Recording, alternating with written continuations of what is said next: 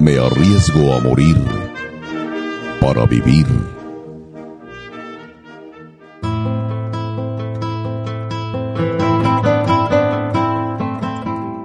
Cabalguemos juntos.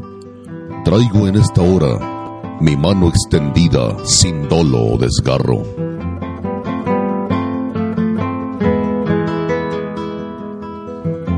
Cabalguemos juntos. Traigo cicatrices de machete y lanza.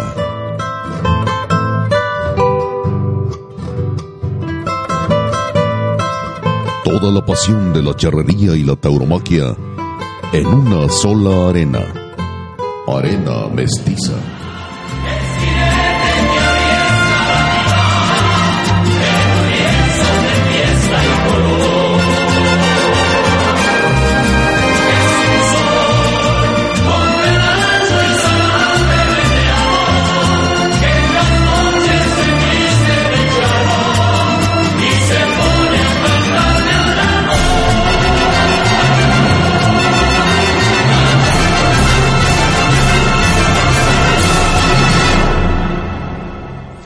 Amigos aficionados al arte en el que se funden las baquetas, los ixtels y los metales y también a todos aquellos amigos aficionados al arte en el que se funden el oro, la seda, la sangre y el sol. Gracias por seguirnos, es usted el más importante para este proyecto. Se trata de Arena Mestiza, ya número 50 en lo que va de la serie, que corresponde a esta semana del 19 de enero y toda la semana entrante, toda la semana venidera. Gracias de verdad, le repito, hablamos con mucho gusto, con mucha afición, con mucha pasión de estos dos artes que justamente nos apasionan, la charrería y la fiesta brava, y tenemos muchos, muchos errores, muchas equivocaciones, porque somos humanos. Sin embargo, repito, lo de la afición sí lo damos con todo el corazón.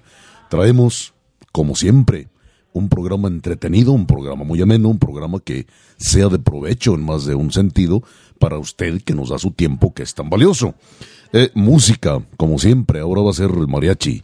Eh, la pregunta, desde luego la contestación a la pregunta anterior y dejaremos en el zarzo cibernético colgada la pregunta de este, de este programa número 50 para que usted haga favor de contestarla y la comentaríamos en el programa número 51, las noticias nacionales, las internacionales y desde luego la cápsula, un libro muy bonito, hermosísimo, pero ¿qué hay atrás del libro? ¿Qué, qué está atrás del libro? ¿Qué argumentos humanos, morales, etcétera, etcétera hay atrás del libro? Esto para finalizar el programa en la cápsula cultural y como como le decía, desde luego el enlace hasta la Ciudad de México con don Leonardo Páez. Todo esto, no sin antes, con mucho gusto dar a la diestra el micrófono a Lupita Martín del Campo. Estimados escuchas, pues nuevamente estamos aquí eh, con usted eh, tratando de hacer un programa, como ya lo comentaste, ameno y variado y que usted se entere y comparta con nosotros de sus dos pasiones, los toros y la charrería. Yo le recuerdo que puede seguirnos en nuestras redes sociales a través de Facebook como Arena Mestiza y a través de Instagram como arroba arena.mestiza. Nos puede escuchar por Spotify, por favor dele seguir, active la campanita, también puede contestar la pregunta a través de esta plataforma. También puede escucharnos a través de Apple Podcast y por la página www.noticierotaurino.com .com.mx. Y ahora sí, amigos aficionados, vámonos recio. Eh, con la pregunta, no sé si hubo respuesta, Lupita, a la pregunta que dejamos colgada la semana pasada. En esta ocasión no me han reportado preguntas, perdón, respuestas. no, me, no, me, han reportado respuestas a la pregunta, pero bueno, pues somos, todo oídos. Claro, espero que no haya contestado amigo aficionado porque no haya sabido, pero si no supo, pues ahorita mismo se va a enterar. La pregunta era, fue, de quién había aportado las corneras en las jineteadas de toro en la charría, desde luego. Fue nada menos que un personaje que me precio de tener su amistad, me precio de ser su amigo, me honro yo muchísimo, me honro bastante, nada menos que el jinete de hierro. ¿Y quién es el jinete de hierro? Don Enrique Morín, el licenciado Enrique Morín Guerrero, que por supuesto originarios de Guanajuato, de San Luis La Paz, allá radica todavía, afortunadamente para la cherría y para los amigos, radica todavía en un Enrique e. Morín, jinetazo de toro el hombre, que militó en las filas en dos asociaciones, pero principalmente en la de los hermanos Pedrero, regionales de León Guanajuato, que estaba básicamente formada por los regionales, por los hermanos Pedrero. Él y don Fidel, don Fidel Morín, que también era otro jinetazo, de esos verdaderamente notados. Don Enrique Morín, entre otras cosas, ¿sí? Aportó esto a la charrería. Y le voy, la historia es muy larga, pero es muy bonita, muy interesante, muy profunda. ¿Cómo, cómo fue que, que aportó las corneras para los toros? para las, los cuernos de los toros y así proteger un poco la integridad del, sobre todo la cara, ¿no? De los jinetes. Claro. En este caso. Ya habíamos Eh, hecho una breve descripción, sí, pero valdría sí. la pena a aquellos que no son aficionados de la, a la charrería, que nos siguen por lo de los toros, eh, por la fiesta brava, pues bueno, les recordamos que este eh, aditamento, Sí. se puede decir así, es, es una especie de, de forro de cuero Sí, que se le pone a los cuernos de los toros de reparo Así en la charrería, como lo habías comentado. Para que no confunda, hay unas, eh, hay unas fundas especiales que se utilizan sobre todo en España, eh, que son para los toros de lidia, que Sí. son de un material muy distinto, con la finalidad de mantener íntegras los, las eh, astas de los toros de lidia. Pero en este caso, recuerde que estamos hablando de toros para el jineteo. Así es. Eh, ¿De qué manera, de qué forma mm, don Enrique Morín Guerrero aportó esto a la charrería? Pues nada menos que en una gira internacional, desde luego de charrería, ¿no? Eh, en una gira llegan a Portugal y en Portugal eh, ve cómo a los toros de Lidia, del rejoneo sobre todo, los protegían con unas, con eso, pero justamente con unas, con unos protectores, con unas fundas, una especie de fundas de baqueta, para que no lastimaran a los caballos, sobre todo el rejoneo. Y de ahí se le ocurre, bueno, recuerde que las corridas de toros en Portugal son incruentas. ¿Y esto qué quiere decir? Pues que no se matan los toros, está prohibido. Aunque dos o tres matadores ahorita que me vienen a la mente lo han hecho, eh, que han matado toros y en, en Portugal con el estoque y, y así les ha ido. Uno de ellos fue el pana. Sí, sí, el pana se- y con toda la premeditación. El pana Sí, sí, se tiró, bien, sí, por claro. supuesto. Y, y- y no, lo, no, no lo apresaron por milagro de Dios. Pero en fin, ese es el tema de los toros. Y el de, el de la charría, allá la observa estas protecciones. Don Enrique Morín y este se trae la idea para proteger a los cuernos de los toros de reparo aquí en la charría y, de alguna manera, repito, eh, dar ciertas garantías, y digo ciertas entre comillas, a los jinetes. Y cosa rara, eh, es muy bonita la historia de don Enrique, eh, es apasionante y muy amplia. Cosa, cosa rara y cosa irónica, un toro le pegó en un ojo, aún con la funda. Sí. Sí. Le pegó en un ojo y de hecho lo te- no recuerdo si es el derecho o el izquierdo y le quedó un poco un poco más chico que el otro. Fíjese usted lo que son las cosas, ¿no? Y montaban toros, no no montaban chivos, ¿eh? O sea, montaban toros de verdad. En la mayoría de las veces, desde luego salía de todo en las, en los, en las charreadas y en tantos eventos que anduvieron, en tantos eventos que participaron, en tantos torneos, pero sí, sí, la, más de las veces se montaban a toros auténticos, toros genuinos, ¿no? que sí divierten, y no, no te digo divierten, sino emocionan a los que los estamos viendo, ¿no? Algo similar a lo de las- la fiesta de los toros, mientras no salga un toro bravo, mientras no salga un toro enrasado, mientras no salga un toro con casta, difícilmente va a haber emoción en los tendidos. Eh, en la charría y específicamente en la suerte del jineteo de toros, si no sale un toro que te produzca sensación de peligro y sensación de que no tan fácil cualquiera se baja da- de los, de los escaños, de las gradas a jinetear, eso te hace la diferencia. Pero en fin, esa es la historia de don, eh, parte de la historia de don Enrique Morín. Por cierto, el, el- el- como le digo, el jinete de hierro, ese mote se lo acomodamos nosotros, Lupita, cuando estábamos en el Sol del Centro, porque le hicimos una biografía, con mucho gusto. Tiene, quizá le falte pasión a la biografía, le falte, le falten muchas cosas de sintaxis y, y literariamente lo que usted guste y quiera, pero lo hicimos con mucho gusto, con un gran orgullo y con, con un gran honor. Y, y se publicó en dos partes, el jinete de hierro 1 y el jinete de hierro 2. Incluso si se meten a Google, eh, en este buscador, pongan el jinete de hierro y lo van a encontrar. Sí, En la parte, no recuerdo si encuentran la parte, la parte ahí 2 o la parte 1, pero ahí está todavía. Que la, que la puso, este, pero bueno, si usted es curioso y le gustan las hemerotecas, pues bueno, ahí eh, luego le pasaremos las fechas en las que fue publicado. Eh, no sé si las tengas ahorita, pero fue ahí en el Sol del Centro. Sí, pero te digo, están en, en Google, lo puedes En encontrar. Google, bueno, sí. Así es. Pues ahí tiene la aportación de don, de don Quique Morín para nosotros, don Enrique, el licenciado eh, Enrique Morín Guerrero, el jinete de hierro.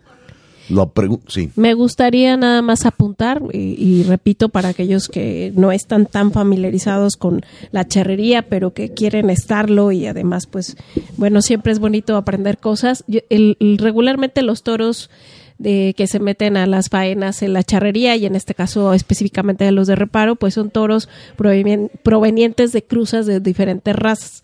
Sí, sí, no, no sí, son sí. toros de, No son de- no son de raza limpia, Sí, como po- los podría ver, por ejemplo, en las engordas, Sí. que son de que, que son de diferentes razas. Sí, se- son cruzas. Sí, son, así es, son así es.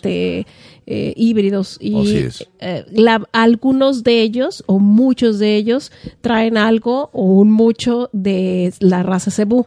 Sí, señor. Sí, y regularmente estos toros tienden a tener unas astas eh, de mayor longitud y de cierta disposición Sí, que sí señor. se vuelve peligroso. Sí, señor. Sí, eh, algunos eh, lo, están lo que llamamos melones, lo, lo que le llamamos melones sin cuernos, pero la mayoría de las razas, pues eh, bovinas, tienen cuernos. Sí, señor, así es, efectivamente. Entonces, nada más para, para que quede ahí apuntado también. Si usted luego ve en alguna de las faenas algunos toros con una jiba o joroba, como se Ese le conoce, es porque tiene algo de razas cebú. Razas cebuinas, porque hay varias Sí, hay varias razas, era lo que era, justamente lo que iba. Sí.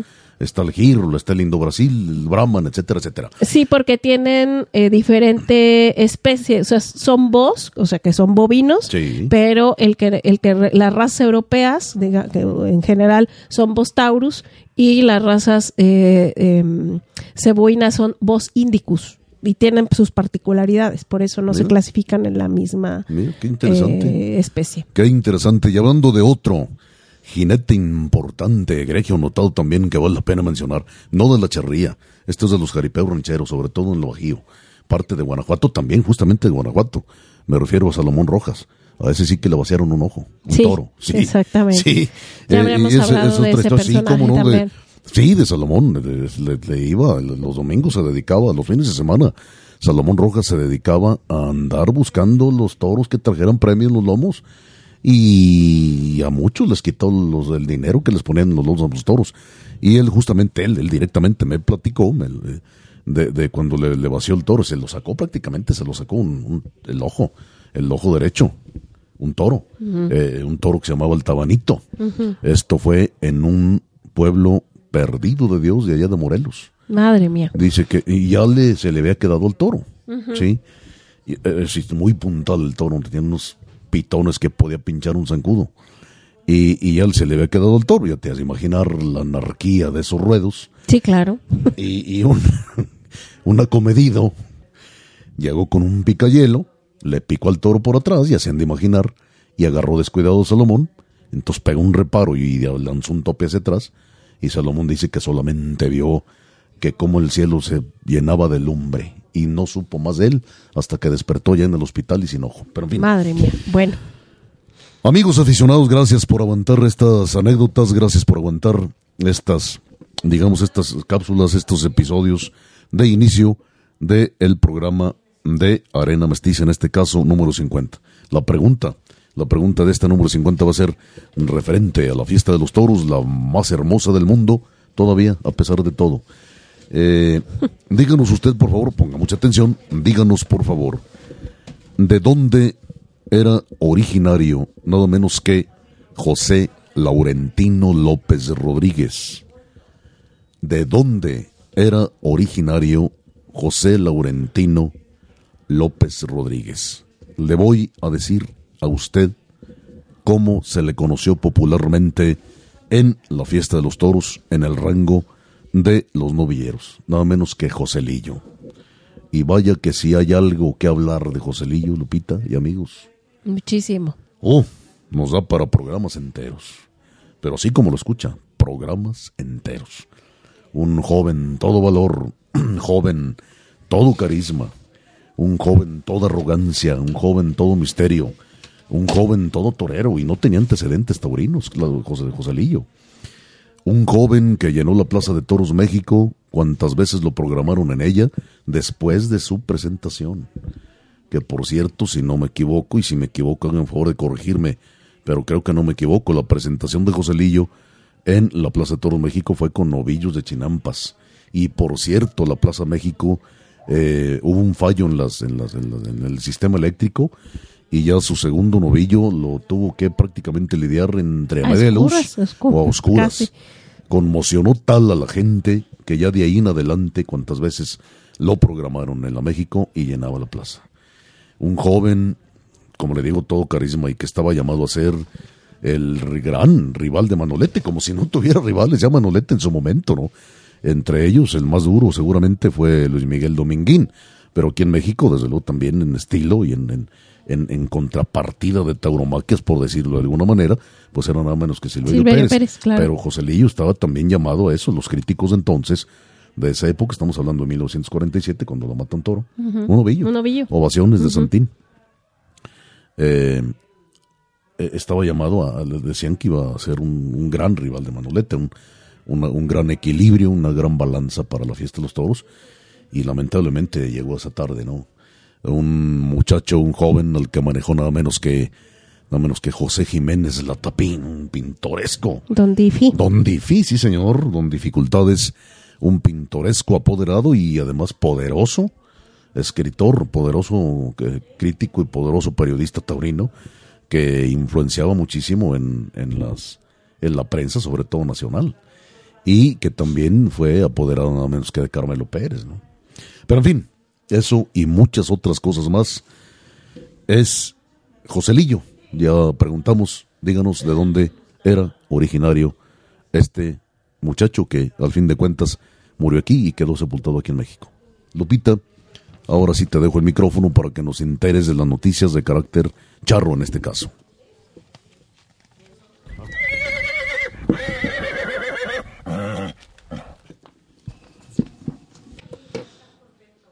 Bien, pues ahí en los Altos de Jalisco pues hay fiesta porque allí en concretamente en Cerro Gordo iniciaron este miércoles con siete charreas eliminatorias un torneo. El sábado tienen programado Caladero Femenil a las 11 de la mañana y continuarán luego con dos charreadas más. La final, por supuesto, está programada para el domingo a las 4 de la tarde.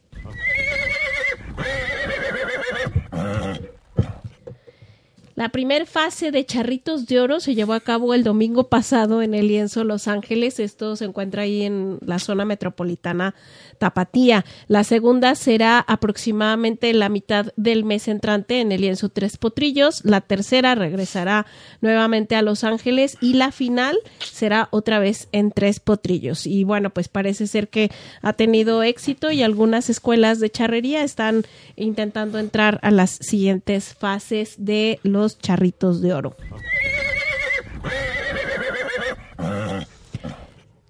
pues en el norte del país eh, se encuentra programado del 7 al 10 de marzo un torneo y coleadero en el lienzo charro de Monclova. La entrada será libre la liga para que los equipos se inscriban. Se encuentra en la página de nuestro amigo eh, Abel, ahí en decharros.com.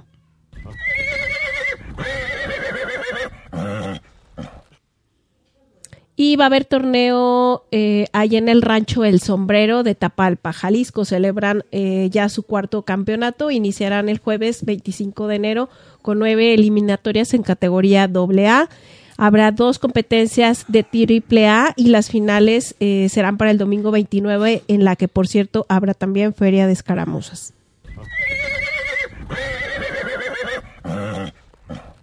Y aquí en la zona de Aguascalientes, recuerde que este podcast lo, lo, grabamos en Aguascalientes, habrá un coleadero ahí en el rancho El Picacho. El premio, bueno, va, va, va a ser, la inscripción son, eh, es de 2.500 pesos, 700 van al premio y el primer lugar se llevará el 50%, el segundo el 30% y el tercer lugar se llevará el 20%. Eso será por allí el 13 de febrero.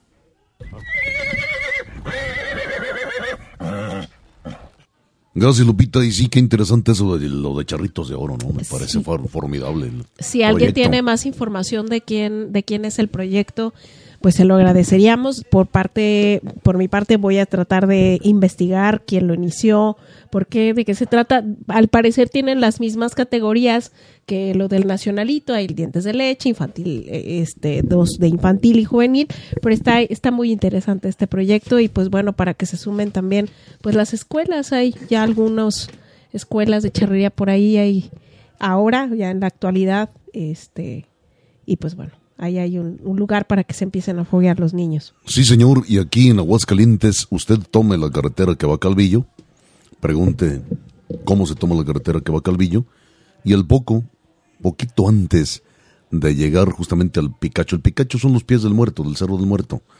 Eh, va usted a encontrar el lienzo charro del Picacho, precisamente de la familia Delgado, a la derecha. Se ve de la carretera. Y ahí vaya, vaya, si no conoce la charrería, lo invito a que vaya.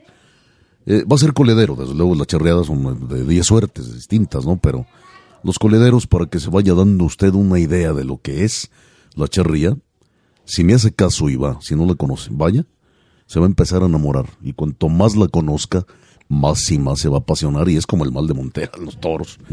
El que se enamora de la fiesta, no tenemos remedio, ¿eh, Lupita? A pesar de todo. Sí, a pesar de cualquier cosa y que a veces, bueno, también es muy válido que, que digamos lo que no nos gusta mucho, Sí, de lo que no tampoco está, porque no todo es color de rosa, ni a todo tenemos por qué decir que sí. No, sí es. Pero eso no quiere decir que no lo disfrutemos muchísimo y que no nos guste eh, tan, no solamente investigar, leer, vivirlo, porque es una parte muy ligada a quienes sobre todo vivimos en el campo. Sí, Yo creo que lo disfrutamos de una manera muy particular también. Claro. Pero, por supuesto, vivir, vivir este, la charrería en, en todos los aspectos. Sí, señor. Pues bien, ¿qué te parece, Lupita y amigos? Y ahora nos vamos a este primer eh, capítulo musical. Ahora el que hizo de ratón de Fonoteca, pues fue su servidor. Y, y, me encontré simple y sencillamente con un disco que fue titulado Bailando Polcas con el Mariachi Vargas de Tecalitlán, desde luego. Fíjese usted, arreglos y dirección de Rubén Fuentes. Una producción de RCA Víctor, la RCA Víctor, donde grabaron la mayoría. Ahorita ignoro dónde graben los del Vargas, pero gran parte de la discografía del Mariachi Vargas fue precisamente grabada en los estudios de la RCA Víctor y fue lanzado nada menos que en 1963. Faltaba tres años para que se desenlazara la vida de Gabriel Sierra Levario de Javier Solís y ahorita lo recuerdo porque Javier Solís solamente un disco grabó con el Vargas. Uh -huh. Nada más. Es una historia que después la contaremos. ¿Por qué razón? Nada más grabó un disco con Javier Solís. Eh, muy bueno, por cierto, desde luego. Bien, eh, Polcas. Vamos a escuchar Que Viva el Norte, autoría de Miguel Martínez. Miguel Martínez fue un hombre también demasiado importante para la formación del Vargas, o en gran parte de su vida artística de esa época del Mariachi Vargas. Eh, Herma, eh, perdón, eh, esposo de la Torcasita, si no me equivoco. Miguel Martínez era trompetista. Uh -huh. ¿Y, ¿Y, quién es la Torcasita? Dudo que la población muy joven haya escuchado la Torcasita. Eh, era una mujer con unas facultades tremendas para cantar. Ya solamente comparable con Lola Beltrán. Que a mí Lola Beltrán me gusta la última etapa de su vida. La primera parte de su vida eh, era muy bronca, la voz, de, muy desgobernadita, la voz de Lola Beltrán ya cuando cantó en el Bellas Artes, qué barbaridad, pero estamos hablando de una mujer de 60 años. Qué barbaridad, qué voz tan extraordinaria llegó a desarrollar. ¿eh? Sí, claro. En fin, algo le digo en facultades, la, la torcasita era algo así parecido, en facultades, no en formas, pero sí en facultades. Pues bien, de Miguel Martínez, y por cierto, yo en lo personal no soy muy afecto a la polca. No, no me gusta pero... mucho la polca, sin embargo, eh, se ha hecho dentro de la música popular pues de un género muy importante, de un género muy gustado por la mayoría. Bueno, y por cierto, todos aquellos profesores que estén pensando que la polca es mexicana, de esos que ponen polcas a bailar a los niños en los bailables regionales del fin de año o de fin de cursos o de, del, del 10 de mayo, no, la polca no es de origen mexicano. Tomó ciertas características que le dieron un toque, o lo, digamos que la, la nacionalizaron, pero la polca no es mexicana.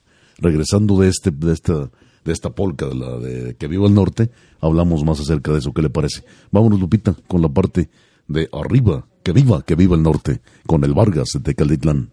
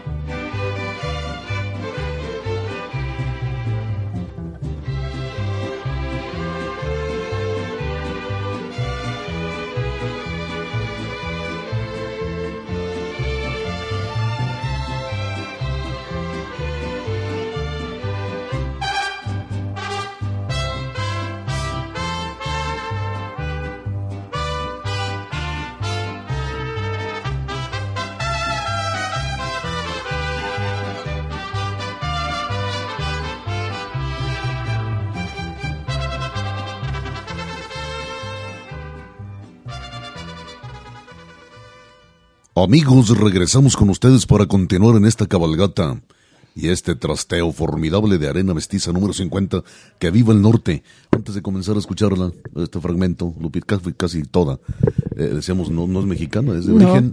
Es de origen polaco. Sí, señor. Y eh, también se dice que de la región de Bohemia, que es ahorita la actual República Checa. Checa, sí, efectivamente. Fue traída aquí a ¿En México tiempos de en la tiempos de la colonia, sobre Sí. todo en tiempos de la colonia. Y, y donde más arraigo cobró fue en el norte, Precisa- precisamente. en el precisamente, norte bueno, de la ya patria. ha tomado sus características, ya es muy par- eh, particular de esa parte de la República y también muy popular en las fiestas de, cómo no. de las escuelas, por Sí, supuesto, sí, y claro. cuando se presentan estampas de, de estos estados del norte, Chihuahua, Nuevo León, eh, etcétera, no pueden faltar las polcas. Nunca. Así es. Digo, yo no soy muy afecto a las polcas, la verdad. Es que las Pe- bailabas eh, a fuerza. eh, no, no, no por eso, no, no. Es un género que no me gusta, además, no me llama. la- toda la música me gusta, o casi toda, ¿no? Eh, quito lo dicho, casi toda. Este, pero hay alguna que me gusta menos. Por ejemplo, tamp- tampoco soy muy afecto a la música norteña. No soy muy afecto. Sin embargo, sí tengo algunas, algunas, algunas melodías de algunos grupos, incluso populares, que, que los disfruto y no me parecen malos, sino por el contrario, en su género son buenos. Pero en fin, eh, que viva, que viva el norte, polka de Miguel Martínez, que por cierto una de las características de las polcas es son festivas, muy festivas, muy sí. alegres. Son bailables. Son bailables, son bailables. Totalmente, claro. En fin, ahora sí, Lupita, el micrófono nuevamente tuyo porque nos vas a dar un paseo por las noticias internacionales de la fiesta de los toros.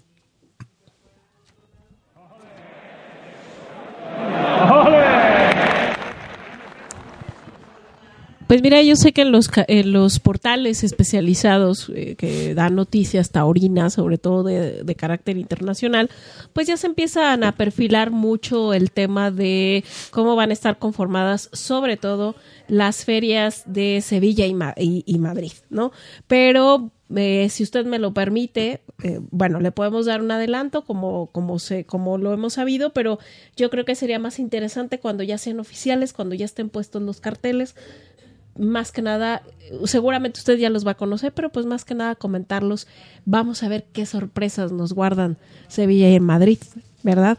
Pero bueno, vamos a, terminar eh, eh, con pues con la, noticia de la feria de Manizales, como recordarán en el programa pasado, estuvimos comentando acerca de ella, pues bueno, el fin de semana anterior eh, eh, concluyó. El sábado cortan una oreja a los toros de las ventas del Espíritu Santo, Talavante y Tomás Rufo, mientras que Emilio de Justo malogra con el estoque una faena de por lo menos dos orejas.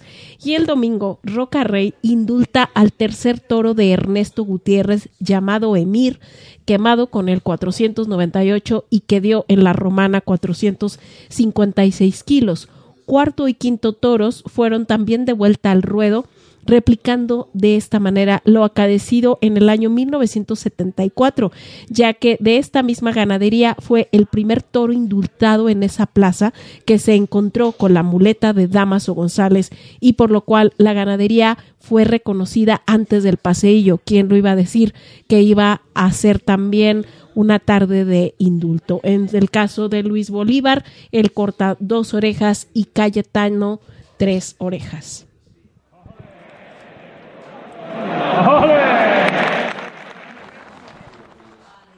Y bien, pues una vez que ha concluido esta feria, pues se han establecido los premios de la misma. El trofeo catedral lo ganó Daniel Luque. La mejor ganadería fue Ernesto Gutiérrez, por supuesto. El mejor subalterno, Carlos Garrido. La mejor estocada, la de Juan de Castilla. Y el premio al mejor novillero fue para Luis Miguel Ramírez.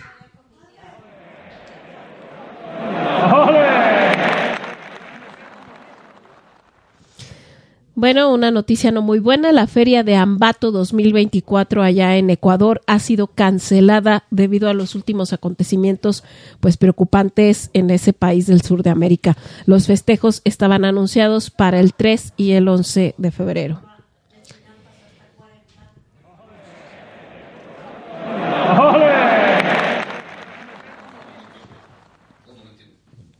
Y a continuación le hago de su conocimiento los carteles de la Feria de la Magdalena este 2024 allá en Castellón.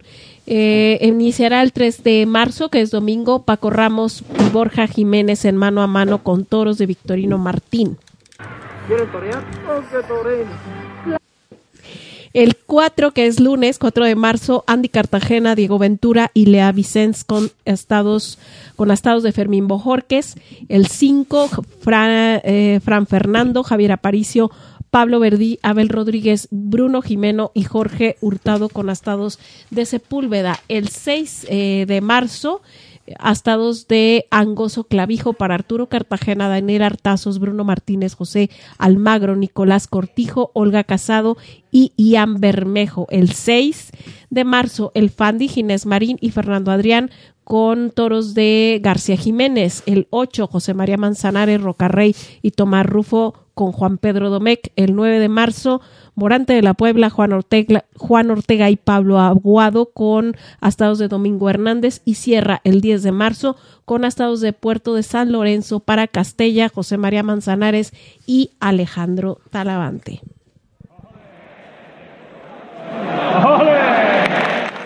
Me extraña, pero... Ahí, ahí, están las noticias internacionales, sí. Me extraña este último, este último cartel me extraña de quiénes van y lo de Puerto San Lorenzo no es para niñas, ¿eh? Pues no, y muy bonito el cartel. ¿eh? Bonito, hermoso cartel. pues qué bueno, un aplauso. Así como hemos criticado cuando creemos que debemos criticar, también aplaudimos cuando creemos que debemos aplaudir. Y este cartel, eh, pues son de prácticamente los, los que más figuran ahorita mismo, sobre todo en España, y van con el puerto del San Lorenzo, como le digo, una ganadería eh, no, no fácil, desde las ganaderías que normalmente los más, eh, mm, digamos, toreros influyentes repelen, ¿sí? Pero en fin. Vamos eh, a ver también el mano a mano, este interesante. Paco Ramos no, no lo tengo yo muy presente, Borja Jiménez sí, pero siempre va a ser interesante ver a Victorio Martín. Toda la vida, es siempre. una ganadería que jamás va a dejar indiferente a él. No, claro que no, por supuesto no. Y, todavía recuerdo, lo vimos a través de la televisión, Lupita, en la pasada feria de San Isidro, la del 2023, como mínimo dos toros, cómo se paró la Plaza de las Ventas. Sí, Dese cuenta, repito, subrayo, ponga mucha atención. Se paró el público de las ventas de Madrid a recibir con aplausos a uno o dos del encierro de Vitorino Martín. Impresionante. Y no eran moles los toros de Vitorino. Simplemente. Si acaso pasaban de 500 kilos, pasarían 30, 35 kilos cada uno de ellos, pero el trapío, el tipo, la imponencia. Eso es lo que hay que tomar de ejemplo en muchos aspectos. Bien. ¿Qué te parece, Lupita, si antes de otro tramo también de, de, crítica, de, de comentario, de charla, de profundidad taurina, vamos a escuchar la chiripa? ¿Qué es la chiripa? Otra polca. En este caso, con arreglos de Jesús Rodríguez. Sin embargo, el impreso no nos dice el autor. Me supongo yo que esta polka, la chiripa, es, de, es anónima, ¿no? Me supongo de dominio público. Del dominio público. Me supongo yo. Tan prolífico el dominio público, Muy ese autor. buenísimo autor ese dominio público, ¿eh? Pues vámonos.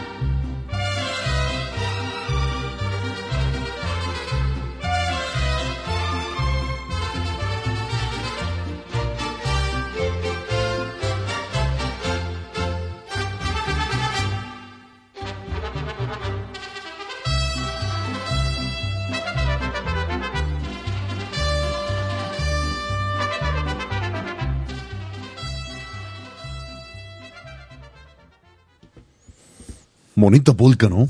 Sí, Muy, muy bonita. Muy bonita. Tiene una exhibición de trompetistas extraordinaria, muy, y muy buena. para la época, pues muy bien manejada la tecnología muy, de- del Claro, de sonido de estéreo. los- claro, sí, por supuesto. Les repito, amigos aficionados, estamos hablando de 1963. Eh, amigos aficionados, después de cerrar la música con el Mariachi Vargas y ahora lo de las polcas, nos vamos con mucho gusto hasta la Ciudad de México con don Leonardo Páez. Don Leonardo, el micrófono de Arena Mestiza, todo suyo. Gracias, muy amable Lupita, Sergio. Adelante su espacio. Hoy, hoy les quiero este molestar. No, usted, nunca molesta. Sí, usted nunca molesta, no diga Una opinión, una interpretación, que es lo mismo pero revoltado, ¿no? Sí, Eh, que se llama Café de Chinitas, hermano. sí, Y que rescató García Lorca sí, para un disco memorable eh, interpretado por la argentinita sí. y dirigido por una orquesta preciosa de, de Sevilla. Todo se me olvida ya, hermano. Espero no se me olvide la letra de estas tres este versitos. No, no, no, venga. En, en el café de Chinita dijo Paquiro a su hermano. En el café de Chinita dijo Paquiro a su hermano. Soy más valiente que tú, pastorero y más gitano. Soy más valiente que tú, más gitano.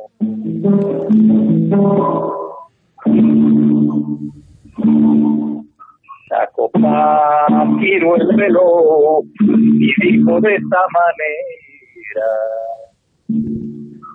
Sacó Paquiro el reloj y dijo de esta manera que ese toro ha de morir antes de las cuatro y media. Ese ha de morir antes de las cuatro y media.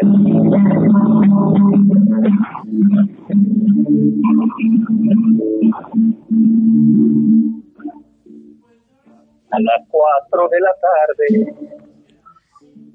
se salieron del café. Las cuatro de la tarde se salieron del café. Y era Paquiro en la calle, un torero de cartel. Y era Paquiro en la calle, un torero de cartel.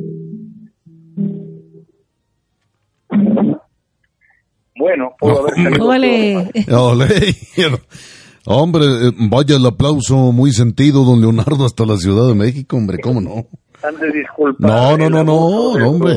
Lo disfrutamos mucho. Lo disfrutamos muchísimo, don Leonardo, y espero que los podescuchas que siguen Arena Mestiza hayan disfrutado igual que nosotros, o vayan a disfrutar, en este Oye, caso. Sí, Sergio, sí, don Leonardo. decir, pues, pues ahora el antihispanista Paez ese les va a cantar un corrido de acá de, de Coahuila, de la Exactamente, de sí. Zapalinamé, ¿no? Sí, señor.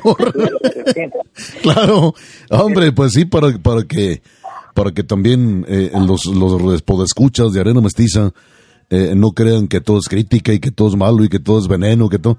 No, por supuesto, alguno, algo, algún residuo de, de, de, de, de sensibilidad nos queda, don Leonardo, desde luego. Fíjate, queridos amigos, que hay vertientes de admiración para España.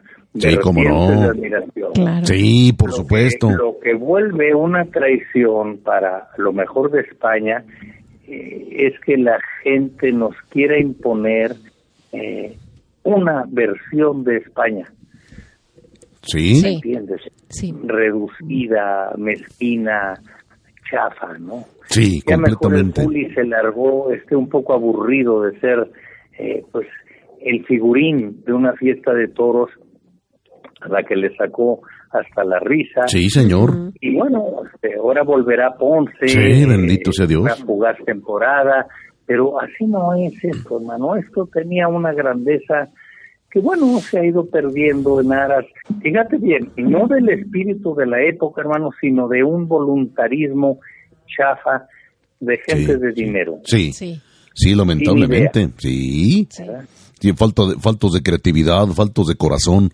faltos de, alma, faltos de más sustancia, faltos de amor verdadero hacia el crecimiento, el engrandecimiento de, la fiesta y sus aspectos, ¿verdad? Eh, pues hombre, además eh, acabo de mencionar, don Leonardo, de la generación del 27, pues, todos los que todos los que la compusieron esa generación, unos personajes, todos y cada uno de ellos, ¿eh? Pero verdaderos personajes. Sí. Así es. Como eran almas con arte, entonces no tenían este eh, tema aborrecido. No, no, no, para nada. Cada quien se aproximó a la fiesta, claro, una fiesta mucho más intensa que ahora. Creo que sí, sí. Y, y abonaron, abonaron en favor de una expresión originalísima y incopiable y que bueno, bueno, bueno, bueno, bueno. En fin, queridos amigos, este, les agradezco infinito. No, al, contrario, Leonardo, gracias.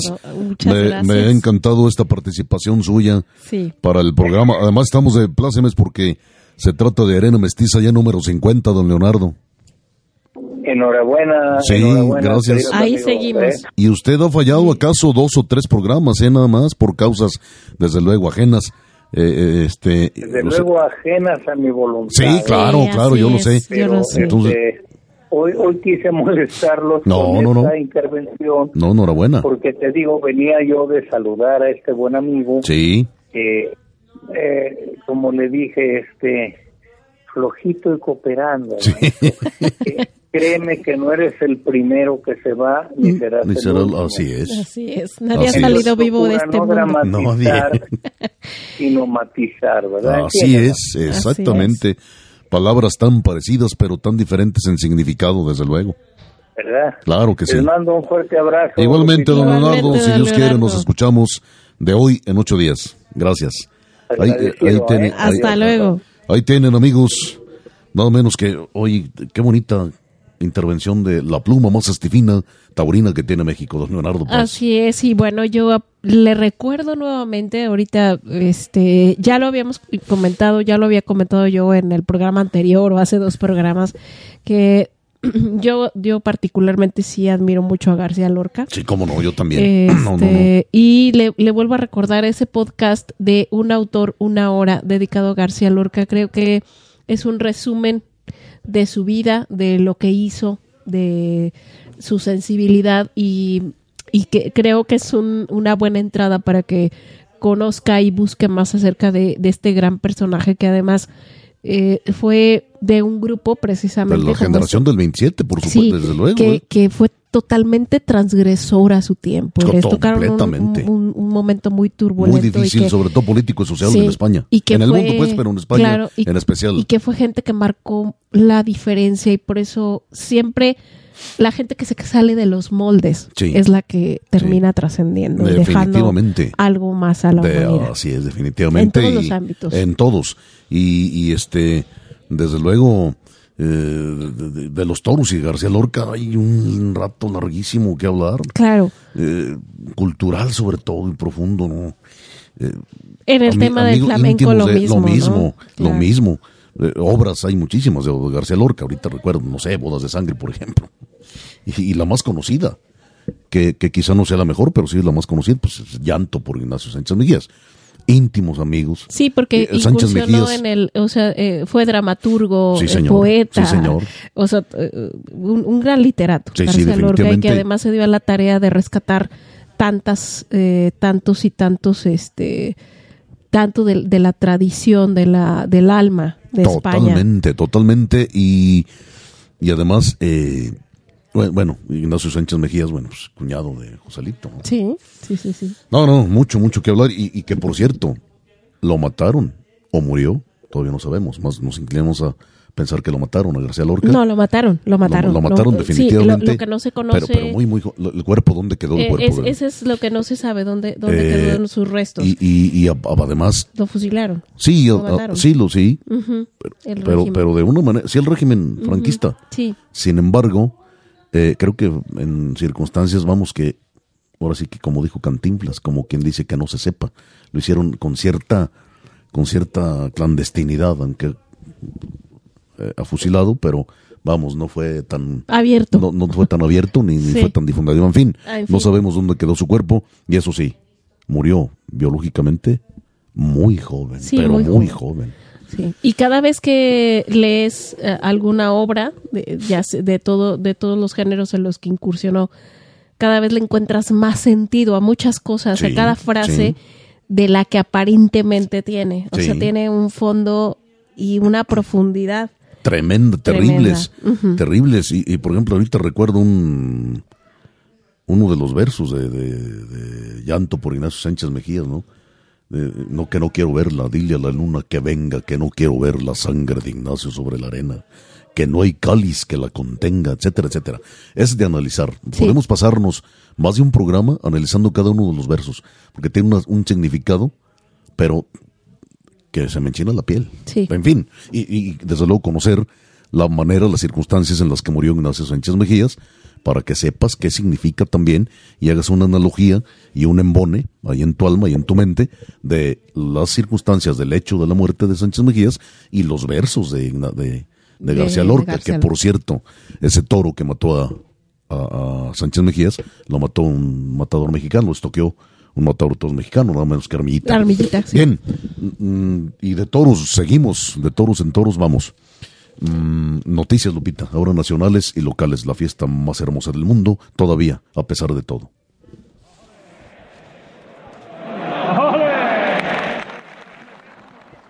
Pues bien, voy a ser ahora muy breve. Eh, le resumo los acontecimientos más importantes de la jornada taurina dominical, es decir, del, domingo anterior. En Moroleón salen a hombros Joselito Dami Silvetti. En Teapu- Tepeapulco destaca José Luis Angelino ante Toros de Atlanga a dar vuelta al ruedo. Y en Tizimín, Yucatán, Gerardo Rivera y el Mojito también abandonan la plaza en volandas.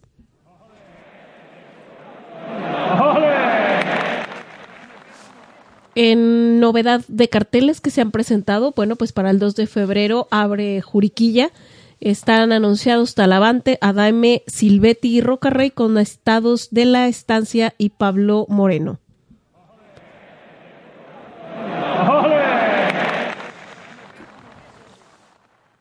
Y finalmente, bueno, eh, seguramente usted ya lo vio en algunas, en las redes, en los portales, pues Gastón Santos falleció este miércoles a los 92 años en su rancho La, Jar- La Jarilla, en San Luis Potosí, a consecuencia de un cáncer.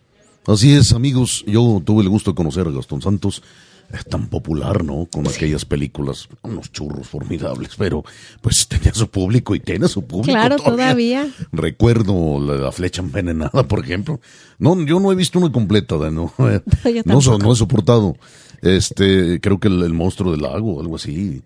Pero se hizo muy popular, muy, muy popular, y desde luego sacaba su caballo famosísimo, el rayo de plata, El que si Rayo no me equivoco era, claro. era Tordillo, Tordillo Palomo. Palomo. Conocí a don Rodrigo Santos en la Plaza de Toros del Paseo, en la Monumental de San Luis Potosí, por supuesto. Eh, no le hice una entrevista, pero tuve el gusto de conocerlo, como le digo. Eh, y hay mucho que hablar porque se llevó a don Pancho Ortiz. ¿Y quién fue don Pancho Ortiz? Yo después le platico quién fue don Pancho Ortiz. Eh, a don Juan de Lira se le llevó. ¿Quién fue Juan de Lira? Después le platico qué le parece muy aficionado. Cosas de caballos, cosas de gente de campo, cosa de, de, cosa de centauros. Sí. Pero nos vamos ahora, ¿qué te parece Lupita? México del 900, otra polca de la misma producción para regresar con la cápsula cultural y rematarla como largo pialón hasta la mera mota.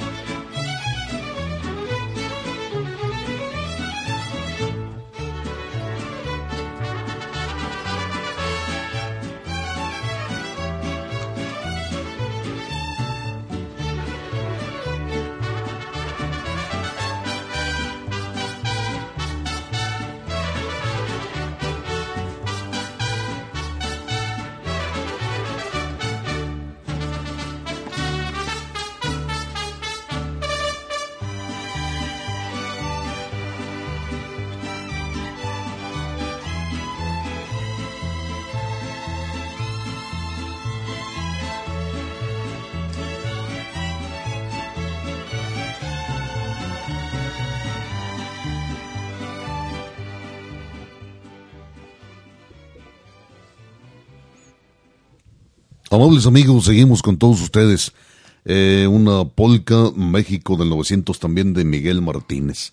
Pero entramos ya de lleno con ella a la cápsula cultural. Rápidamente le voy a platicar.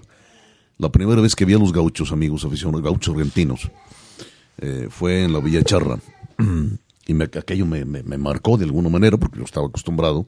Desde luego yo era muy niño, de 5 o 6 años, y estaba totalmente acostumbrado a ver a los hombres de campo mexicano, a los charros, pues con chaparreras, con sombrero ancho, etcétera, etcétera, etcétera. Y ver a aquellos gauchos, que después los vi en, un espectáculo de Antonio Aguilar también, eh, con una vestimenta diferente, con un atuendo distinto, con una forma de manejar el ganado diferente, me marcó. Pasó el tiempo, me fui a estudiar secundaria, y ahí se me ocurre leer nada menos que Martín Fierro que es otro tema, Martín ¿Se te ocurrió o te lo mandaron en literatura? No, no se me ocurrió. sí, sí, sí se me ocurrió, de hecho de lo que me, de lo que me mandaron en literatura poco leí. Yo era muy rebelde, yo leía lo que me pegaba a mi gana, pero creo que no me desvié tanto. tanto. En fin, le digo, eh, es otro tema lo de, lo de Martín Fierro, que por cierto aquí me pongo a cantar al compás de mi, de mi vihuela, que al hombre que lo desvela una pena extraordinaria, como el ave solitaria con su cantar se consuela. Y, otro, y dice grandes verdades en todo el libro, que por cierto se publicó por primera vez en dos tomos Martín Fierro de José Hernández. Eh, hay una, una brutal, entre otras, muchas brutales que tiene, que es eh, en esta cárcel maldita, porque acuérdese que lamentablemente Martín Fierro fue a dar a la cárcel no una vez, dos o tres veces, que dicen esta cárcel maldita donde reina la pobreza, la tristeza, perdón, no se castiga el delito, se castiga la pobreza. Y no mentiras. En fin, ¿y, y quién me iba a imaginar que gracias a, al hermano Alejandro Pedrero, ¿verdad? Que, es tema, yo creo que vamos a hacer un programa especial de, de los encuentros internacionales criollos, quien me iba a decir que después de muchos años iba a conocer y no solamente conocer, sino convivir con los gauchos. Para mí aquello fue fantasía. Yo todavía me pregunto si fue realidad o fue un sueño. Y en fin, de ahí nos vamos a un libro rápidamente porque aquí podemos pasarnos muchas horas hablando de eso. En tus manos tienes un libro, Lupita, de, de la biblioteca privada. Bueno, ahora es de ustedes, amigos aficionados, que hacen favor de sintonizarnos, de seguir este podcast de Arena Mestiza. Tienes un libro hermosísimo que se llama Gauchos, precisamente. Bueno, en Argentina Gauchos, Uruguay y Brasil Gauchos, cambian, cambia solamente el, el acento. Sí. Bien, me voy a permitir leerles un pequeño texto que está en la solapa de las cubiertas, porque creo que es muy interesante. Dice, en Canadá y Estados Unidos se le conoce como cowboy. En México es el charro. En Colombia y Venezuela son los llaneros. En Ecuador es el chagra. En Perú es el chalán y en Chile es el guaso. Brasil tiene el gaúcho, al pantaneiro y al vaqueiro y en Uruguay y Argentina le llaman gaucho. Cualquiera sea su nombre, desde Alaska a Tierra del Fuego, estos hermanos del alma comparten una misma forma de vida con la tierra y el caballo. Luis Fabini ha destinado los últimos diez años de su vida a retratarlos en un proyecto llamado Vaqueros de las Américas. Este libro es el primero de una serie de volúmenes dedicados al vaquero de cada región. En él nos ofrece su visión de la forma de vida del singular tipo humano que es el gaucho. Vaya prólogo hermoso, de, vaya sinopsis de la solapa. Este libro eh, son fotográficos básicamente los libros, la obra de, Luis Fabini. Un saludo, mi querido Luigi, mi querido hermano. Un abrazo, cómo te aprendí, cómo te quiero, cómo te amo. Eh, que radican en Nueva York, un auténtico aventurero, un auténtico trotamundos. Alguna vez, amigo aficionado, si usted me lo permite, le platicaré cómo vino a dar a México Luis Fabini, por medio, desde luego, de nuestro hermano Alejandro Pedrero también. Eh, pero en fin, este libro me lo manda desde después de que ya habíamos andado vagando aquí en, México. Me lo manda desde el Uruguay. Sí, este libro, justamente, sí. este libro justamente fue impreso eh, en el 2012, en abril del, del 2012. 2012. ya hace más de 10 años. Por, eh, fue empezó justamente en Uruguay, porque hay que puntualizar que Luis Fabini sí, es, es uruguayo, eh, nació en Uruguay. Nació en Uruguay, sí. Es, es este ciudadano del mundo. Es, claro, como, todos somos, como todos deberemos, pero físicamente, pues digamos en, que la, región que se le llama Uruguay. En Uruguay por Pressure Corporation S.A. Sí, señor.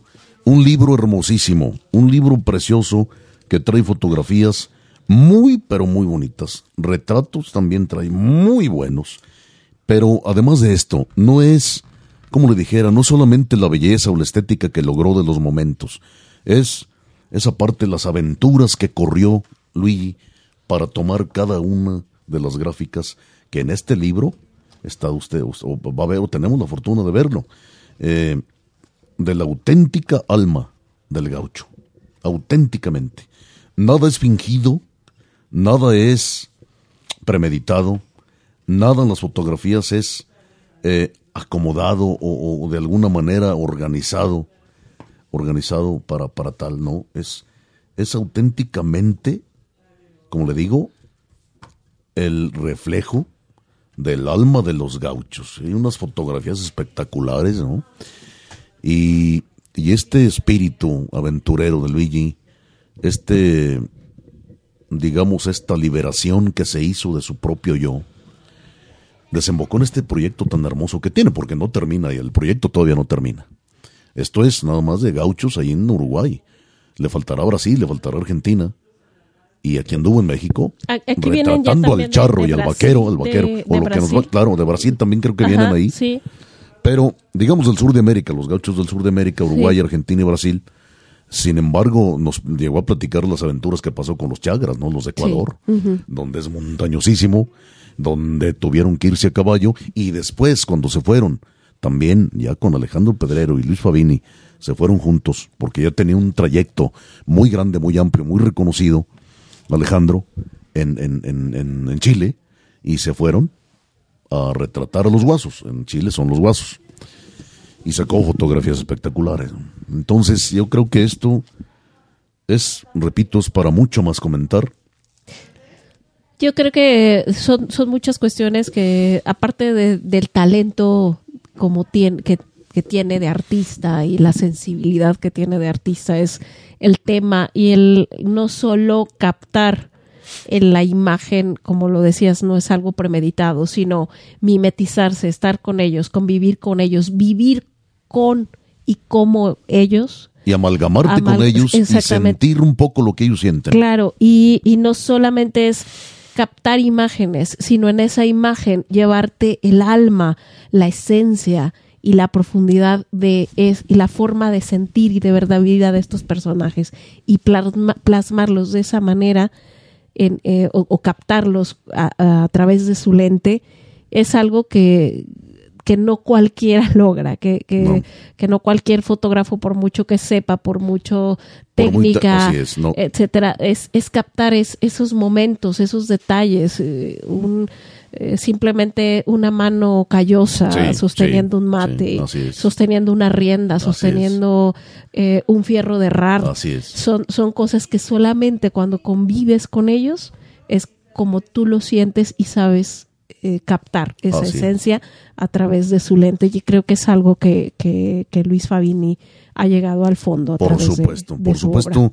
Y, y, lo único que lamento es que este libro no lo puedan tener muchas personas en México, porque ojalá que sí, eh, muchas personas lo tengan allá en, Uruguay, en Brasil, Argentina. Nosotros tenemos la fortuna, me lo dedicó, me lo mandó con mi hermano Alejandro Pedrero desde Uruguay, en una vuelta que dio precisamente la presentación del libro, que yo no pude ir, no recuerdo por qué, y, me hizo un favor mandármelo, me lo, nos lo dedicó, que dice, bien breve, pero bien sentido la dedicatoria, léela Lupita, por favor es para mí, para todo. dice, para mi toro campanero, matador de la vida. Abrazo y gracias. 25 de abril del, del 2012. Y nos contaba, por ejemplo, de los, los, de los chagras, ¿no? Había un chagra ya viejo que le faltaba una pierna, se le amputaron la pierna. Y era un quejarse, ¿no? Estando abajo del caballo, era un quejarse y renegar de todo. Y nomás lo montaban a caballo y, se le quitaban todas las dolencias y todos los males y todas las penas se le olvidaban. No, por ahí hay una fotografía hermosísima donde un chagra joven está amarrando cabeza de silla. Tiene una, allá usan una riata de cuero crudo todavía, que después les platicaremos, amigos, de qué formas las hacen esas riatas. Las sacan de la panza de la res, la sacan en espiral y la hacen larguísima. Total que, que, que, que dentro de aquel cuadro no tremendo de, de, los tirones, acuérdate, los tirones que dan las reses. Sí. Y, y, no soltaba la botella de aguardiente, pero por nada del mundo el chagra. En fin, tanta aventura, esta es apenas una, una probadita. Le digo, lamento que usted no pueda tener este libro en la biblioteca de, privada que, estamos compartiendo con ustedes. Lo tenemos, con mucho gusto se lo, se lo prestaríamos, o más bien se lo damos a ojear ahí en la biblioteca, porque acuérdese que es muy, pues buena gente el que presta un libro, pero más el que lo regresa. En fin, eh, voy a, le voy a dar eh, una pista. En Google, póngale Vaqueros de las Américas, Luis Fabini, y va a encontrar algo del material de nuestro querido Luigi, el autor, por lo pronto hasta ahorita, de Gauchos. Sí, y si usted es seguidor de redes sociales, yo le recomiendo, bueno, lo puede seguir a través de Instagram, está así tal cual, Luis Fabini, y eh, nos da probaditas de lo que capta con su lente. Claro que sí. Un placer encontrarse esas imágenes muy, muy grande, claro. las redes sociales también. Claro. Lupita, nos vamos.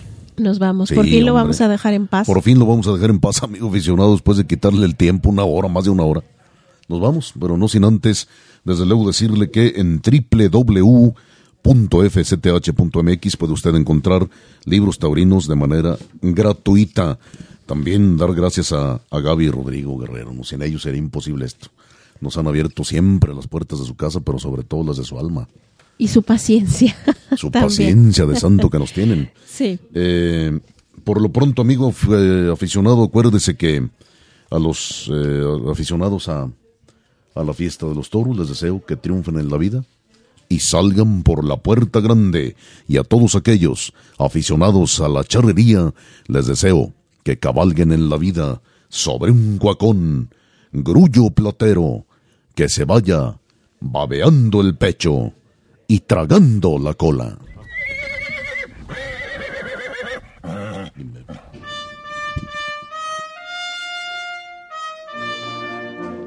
Me arriesgo a morir para vivir.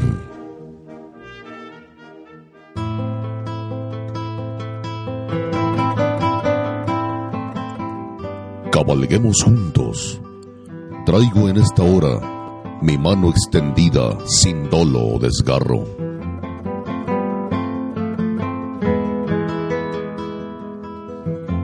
Cabalguemos juntos, traigo cicatrices de machete y lanza.